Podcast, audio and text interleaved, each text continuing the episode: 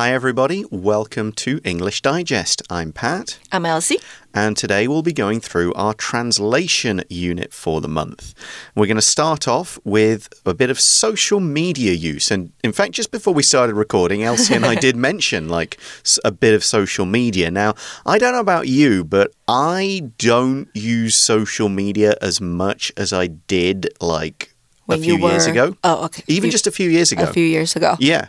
Like, I'm not on Facebook as much. I don't post as much stuff. Mm -hmm. um, I've never had Instagram or Twitter or anything else. Okay. Actually, same here. I used more social media than now I do. Mm -hmm. Right. So I think do you think it's age thing? I think it is. I also think in I think partly it's how like on Facebook now so much of it is just like ads and videos right. and so little of it is what I want to see which is like my friends and their lives. Mm -hmm. But I also think a lot of my friends no longer post regularly on Facebook. So right. Uh, do I they want... use Instagram or not? Not particularly, and even if they did, I don't. Um, so if I want to contact them, it's more like I have to get in touch with them, hmm. like directly through WhatsApp, which is actually you know better, right? Um, in terms of I'll get a real conversation, but it, it's more effort. Right, and now for me, if I use too much social media, maybe during the week, mm -hmm. I would try to you know stay away from it. Okay. Mm. All right. I don't really like it that much. Well, we'll talk about social media again a little later this month, but we're going to look at some sentences for uh, our part A for a specific issue related to social media. So, sentence one is in recent years, the social media platform has been strictly enforcing its privacy policy. 今天的第一个句子当中啊，我们的中文是近年来这个社群平台一直严格执行其隐私政策。那这个时态呢，当然要用现在完成进行式来描述延续到现在，而且极有可能会继续延续下去的动作。 So the phrase in recent years is used to say that something has been happening in that time. It's not just a single incident, it's an ongoing process. But it's also a little vague. It could be anything from the last one to two years or the last five to ten years. We often have to read a bit more to learn the context of what exactly that time frame is. But a good guess is definitely in the past two to three years at least. We can use similar phrases to talk about time and signal that something has been in progress for this period, but the fact that it's something that is in progress, not a single incident, is one of the key bits of information that's been communicated here. Here's another example. In recent years, Gareth has started to think more about his health and looking after himself a bit better. 近年来，我们可以用 in recent years 来表示哦。那这个用法呢，常常与现在完成时来搭配。或者是现在完成进行式，你也会看到它的出现。还有就是过去简单式也可以跟它连用。那另外呢，如果你要表示意思相近的最近或是近来，好，那则我们则是可以用 in recent times，或是 recently，或是 lately 来表示。好，所以例句说的是呢，My team has been working tirelessly on this project lately, putting in lots of extra hours。我的团队呢，最近一直不辞辛劳。 的致力于这项专案，投入许多额外的工时加班。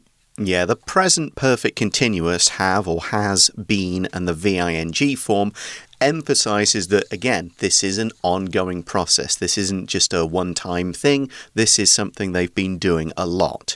And in this case, it's a social media platform, which would mean things like Facebook, Instagram. We could also, we kind of use platform and company and service all kind of interchangeably here. What we mean is, in this case, it's someone like Facebook.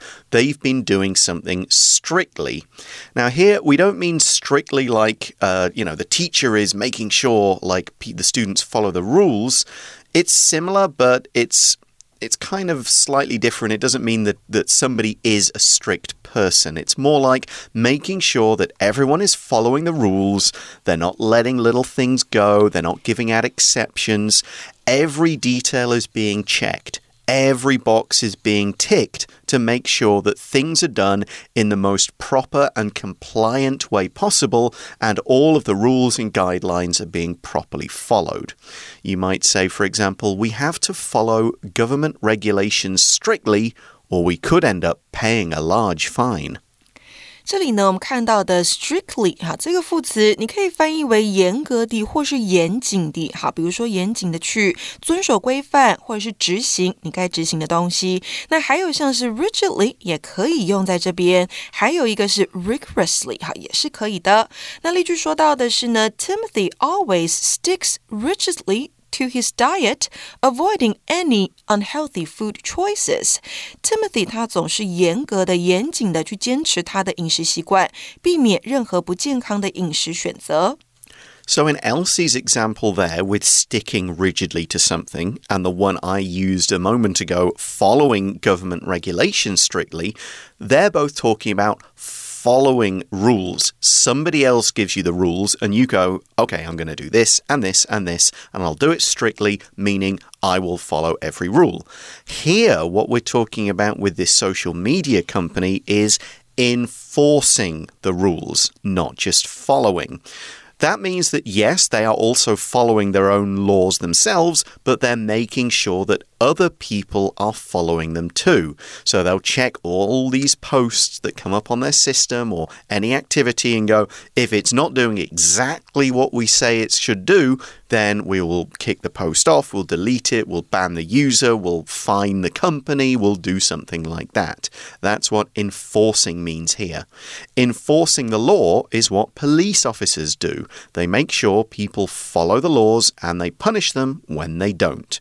You might say, for example, my dad enforces our house rules like tidying up more strictly than my mum does which would mean my mum kind of lets us get away with a few things like not putting away everything all the time, but my dad makes us do it all. OK，所以在我们的例句当中呢，这个 strictly 哈，还有在我们的句子翻译当中，这个副词都是用来修饰执行或是实施。好，所以执行政策、实施政策呢，你可以用什么字来代表？比如说 enforce、implement 或是 carry out a policy。那另外呢，中文当中常说的制定政策，英文当中则可以用这个 develop、establish 或是 formulate a policy 来代表。那例句呢？再给同学们一个：The school board voted to implement a new policy regarding student behavior。学校董事会投票决定实施一项关于学生行为的新政策。那还有一个例句也提供给同学，就是呢，The government worked closely with experts to develop a policy on renewable energy。政府跟专家密切合作，制定了一项关于可再生能源的政策。 So, in this case, we're not just generally talking about all the rules of a platform and enforcing them, we're being more specific and talking, talking about a privacy policy, or you could say privacy policy. Privacy, privacy are both okay pronunciations. But what it means for social media is not sharing users' data. Some online companies make money by sharing users' data with other companies so they know what ads to use and what ads to target you with. Unfortunately, some criminals will steal your personal data and either sell it in a similar way illegally without your permission or use it for crimes. A privacy policy is all about how data is protected when it's already been posted online.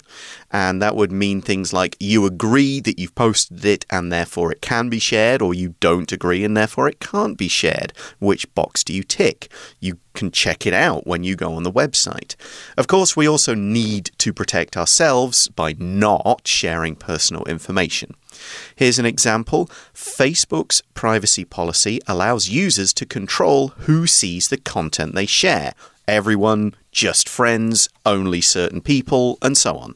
隐私政策啊，我们其实就可以把它拆成一半来看。那隐私的单字呢是 privacy，政策呢是 policy。好，所以呢，隐私政策就是 privacy policy。那它指的就是呢，网站或是应用程式对于用户资料的使用声明。 So that leads on to sentence two for part A. The company is confident that it can protect its users' personal information. 这句的中文是呢，该公司有信心能够保护其用户的个资。那这个是个事实，所以我们时态要用的是现在简单式。 So, by the company, we mean the company that runs and owns this social media platform. And as I said, we often use platform and company kind of interchangeably. But this company is confident that it can do a certain thing. If you're confident, then you believe that you're doing the right thing, you're doing a good job, you believe in yourself and your skills, your product, whatever that is. Now, you can be confident in something of something and about something, but here we're saying you're confident that something will or won't happen, or confident that you can do something. Here's an example of that Nick is confident that he'll get the job he has applied for.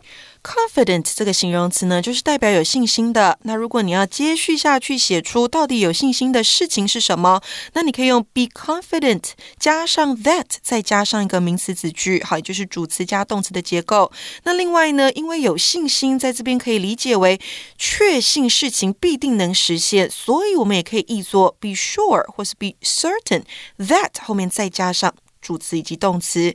那例句给的是呢，Madeline is certain that she will pass the exam because she studied diligently。好，也就是说呢，我们这个人 Madeline，她确信她会通过考试，因为她用功学习。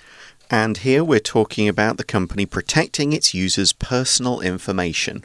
Your personal information is everything from your name and your address, your email addresses, passwords, ID numbers, bank details, and more. It's things that you don't want to share with everybody. It also includes things like age, birthday, family information, medical information. All of these things are personal. They're the things that you wouldn't always share with people you know, never mind online where anyone could see or steal it.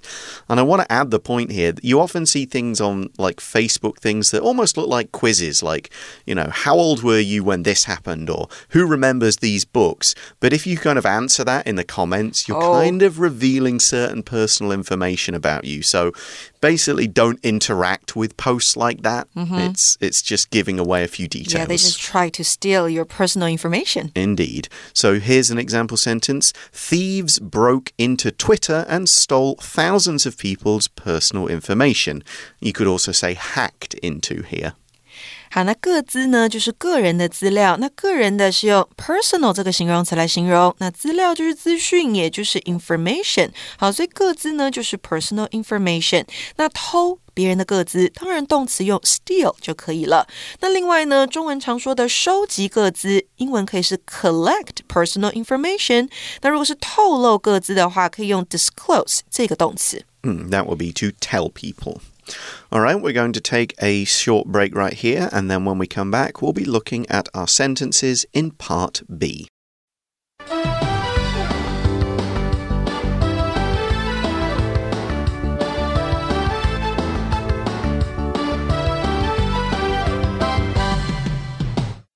Hi, everybody. Welcome back. Part B is going to move from social media and the online world to the real world and natural disasters. Do you do anything to kind of protect yourself or your property from any kind of natural disasters? Actually, not really. No, I don't off the top of my head. I think with an earthquake, it's either going to be small enough so it doesn't affect you or mm-hmm. big enough that nothing you do is really going Right. to Nothing really you can help. do about it. Yeah, the most I can say is if there was that kind of thing, I know in my apartment where the batteries, flashlight, medic medicine, and other stuff are, so I could grab them very quickly. Yeah, or before a big typhoon hits. Well, that's different because when there's a typhoon, like you know it's coming. Yeah. It, it doesn't take you by surprise. It doesn't just show up one day. Right. And then you would be like, okay, I'm going to go out and buy some things. buy more food. Yeah. You know, and maybe save some water. Yeah, yeah. I mean, water's it. That's the, water. It's normally like you get a notice saying like they're going to turn the water Yeah. off. But if it was like uh, was it is it last summer or two summers ago when Taichung they had to like turn the water off every few days. Like Probably last year. I can't. I'm, I've kind of lost track of time a bit. Um, but yeah, if you knew that was happening, you'd definitely be filling up buckets and tubs full of water so that you had enough water for basic washing and bathroom needs. Right. Because you know it's going to get cut Yeah. off for a day. Or put some tape on windows. If you I've, I mean, I've heard that they're going to break. I've heard both about that. Mm. I've heard some people say, yes, it's important. And I've also heard some people say, no, don't do that because that means if the glass does shatter, it will be in very big, very sharp pieces. oh, So I've read both online. I kind of go with the don't do it mm-hmm. opinion because I don't think it actually really strengthens the window much. Most mm-hmm. windows are reasonably strong yeah. and tend to break in the corners anyway. And I think just having large pieces of glass flying around instead of smaller pieces, it's maybe more dangerous. True. So, yeah, I'm not a fan of the tape over the windows idea, but I, I'd have to go back and check, like, what is really right. Hmm. But what can we do? There are things we can do to protect ourselves and prepare for these kinds of things. And that's what's discussed in our sentences. Sentence one is As a result of frequent earthquakes, students in Taiwan practice earthquake drills at school every year. 这句话的中文是呢，由于地震频繁，那台湾的学生每年都会在学校进行地震演习。那时态呢，我们要用到的是现在简单式，因为这是一个事实，这是一个定律。 So we're using this little phrase as a result of, and that gives the reason for something, the cause that will lead to the effect that we'll discuss in the main clause. We could also say because of here or because there are frequent earthquakes. So when we're talking about earthquakes, we mean movements of enormous plates of rock beneath the Earth's surface that cause the ground to shake in small or big ways. So the first part of the sentence is saying, Taiwan gets a lot of earthquakes, and because of that, we need to prepare. The reason Taiwan gets a lot of earthquakes, of course, is because of its location, very close to the Pacific Rim, where two or more of these plates meet. That's why all of the countries along this part of the world Japan, New Zealand, California, and the US all of these places are subject to more frequent earthquakes than somewhere like the UK, where I've only ever experienced one earthquake. Only one? Only one. Wow. I'll talk about that again Like in a how moment. many years ago? 20. 20 years ago. Like that, yeah. OK，那这边呢还有一个例句吗？Do you have an example sentence for us? Ah, yes, we've got as a result of Brian's poor attitude, he was fired from his job. OK，所以当我们要表示由于因为的时候啊，可以用第一种就是介系词片语，有 as a result of，或者是 due to、owing to，或是 because of、on account of、by virtue of。 In consequence of 都可以，那后面呢就是接名词或是动名词。那第二种呢是连接词带出原因哦，那就是 because、since 或是 as，但是后面必须要接完整的子句，因为刚刚说了它们是连接词。那另外啊，如果要以连接词的用法改写本处的话，我们就要加入动词，以形成完整的子句。那名词 earthquake 常见的搭配用法则是地震袭击某地，或是地震来袭、地震发生。所以英文当中呢，可以用 an earthquake strikes 后面加上地方，或是 hits 加上地方，或者是直接加上动词 occurs 或是 happens。那例句给的是呢，The outdoor concert was cancelled on account of bad weather conditions。这场户外音乐会由于天气恶劣而被取消了。那还有一个是啊，Many buildings were damaged and roads were destroyed after a massive earthquake struck。大规模地震来袭之后，许多建筑物受损和道路遭到破坏。 Yeah, the uh, the earthquake that I remember from the UK happened. It must have been uh, midnight, one in the morning, or something like that. I was in bed, and I do remember feeling a little bit of shaking. Not, Just a little bit. yeah, not much, um, because houses in the UK are not built like the ones in Taiwan to take account of the fact that earthquakes Right. are frequent, so they're more likely to shake. And then I heard car alarms going off. Because again, the the cars were just not expecting this, so they all thought they were being broken into. Yeah. And then I remember going into work the next day, listening to my dad's radio because he I worked at the same place as him for a bit, and hearing that for some reason many people had called the local police to tell them about the earthquake. like they don't know. Uh, yeah, or like the police are going to go out and arrest the earthquake. Like you can't do that, sir. I'm afraid I'm going to have to give you a ticket. So how how are you feeling? It's just curious, really. It's like, Curious. oh, Were you scared? That's what it, no. Nervous? No, not no, at all. Hmm. It's more like, wow, so that's what an earthquake feels like. Little did I know that I was, you know, a few years later going to move to one of the most earthquake hit regions of the world. So, yeah, there we go. But earthquakes can, of course, cause big disasters. They're not always fun little incidents like the one I experienced in the UK. And because of that, it's important to prepare for them and know what to do when they happen. So, this could be by having an earthquake or a general emergency kit with medicine, water, batteries, flashlight. Or it could be by knowing how to leave your office or home in case of a major one, like what's the quickest way out? How can I avoid the elevators? Practicing what to do is a good idea so that your body and brain can rely on muscle memory and experience, not just on, okay, I've been told to do this, words, or, oh, there's a picture of how to get out of this office, there's the fire escape is over there. And if you have to like think about that when the time comes to react, it may be too late. Just knowing what to do because you've practiced it, that could save you a few seconds, and those few seconds could be the difference between life and death. And that's why people practice. Here's a sentence for practice.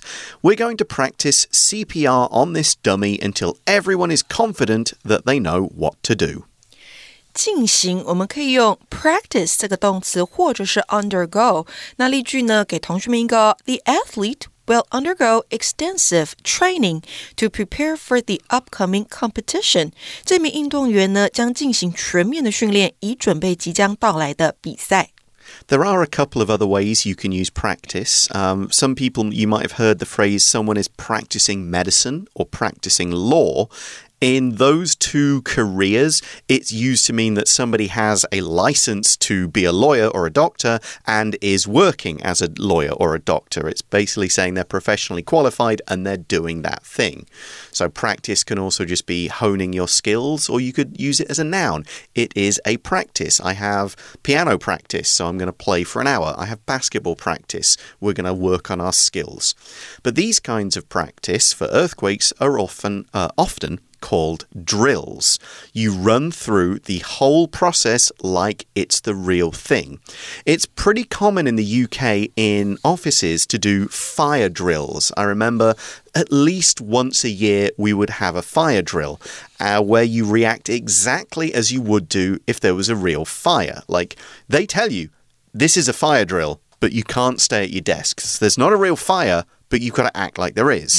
so you go outside. We don't do drills for snow, but I think um, there are there's like air raid drills that happen. Oh, we do that here too. Yeah, of course. That those those drills where it's like everybody has to like run inside as soon as they Stay can. inside. Yeah, I remember um, being like trapped just down in a food court when like we should have been back at work or something. But Yeah. you know these things happen. There are other kind of drills as well. We talk about athletes doing drills, which is where they repeat the same plays or actions over and over again until everyone on the team can do it together without thinking. This is really important in tactical team games like football, soccer, basketball. So they might go, okay, we're going to do a drill on like this kind of attacking play, a drill on how to defend this kind of play baseball players will often run fielding drills, which means they're just going to catch high balls for like 15 minutes or field ground balls for like the next 20 minutes. And it's just to prepare your skills for games. Here's an example our school has an earthquake drill every semester. Drill 这个动词呢，可以是演习或者是反复练习。哈，刚刚 Pat 讲到了很多很重要的用法。那其他常见的演习还有什么呢？像是刚刚提到的 fire drill 消防演习，或者是 air raid drill，也就是防空演演习。So let's go to sentence two. Schools regularly update their emergency plans in order to respond to different scenarios. 第二个句子是呢，学校会定期更新紧急应变方案，以因应不同的情况。时态我们要用到的是现在简单式描述事实。 So things change. Maybe you've got new buildings, or some buildings or parts of areas are closed for repair work. You have new technology, or the, you need a bigger area for your students. So you can't just keep your old plan in place for years and years. You need to update it, add new information, do things differently so they won't be old and out of date. And you do this regularly, which means quite often, once every three to six months. So that would be regularly for a plan update. Regularly for other things could mean every day or two or three times a week. For example, you need to exercise regularly to stay in good health. 定期我们可以翻作 regularly 这个副词，或者是 on a regular basis。那例句给的是呢，The company conducts performance reviews on a regular basis to evaluate employees。该公司定期进行绩效评估，以评价员工的表现。So you do this to respond to new situations or information or other changes. To respond to just means to react to something. So change your drills, change your plans. Think of how the government here was always updating and changing the COVID rules. So depending on what the situation was with cases, we had level 3 lockdown, level 2, masks everywhere, masks some places, no eating out eating out is okay. They were responding to case numbers, vaccine numbers, new information about COVID to make sure we're always following the latest information. So you could say, for example, many businesses around the world are changing the way they work to respond to the possibilities of artificial intelligence or AI.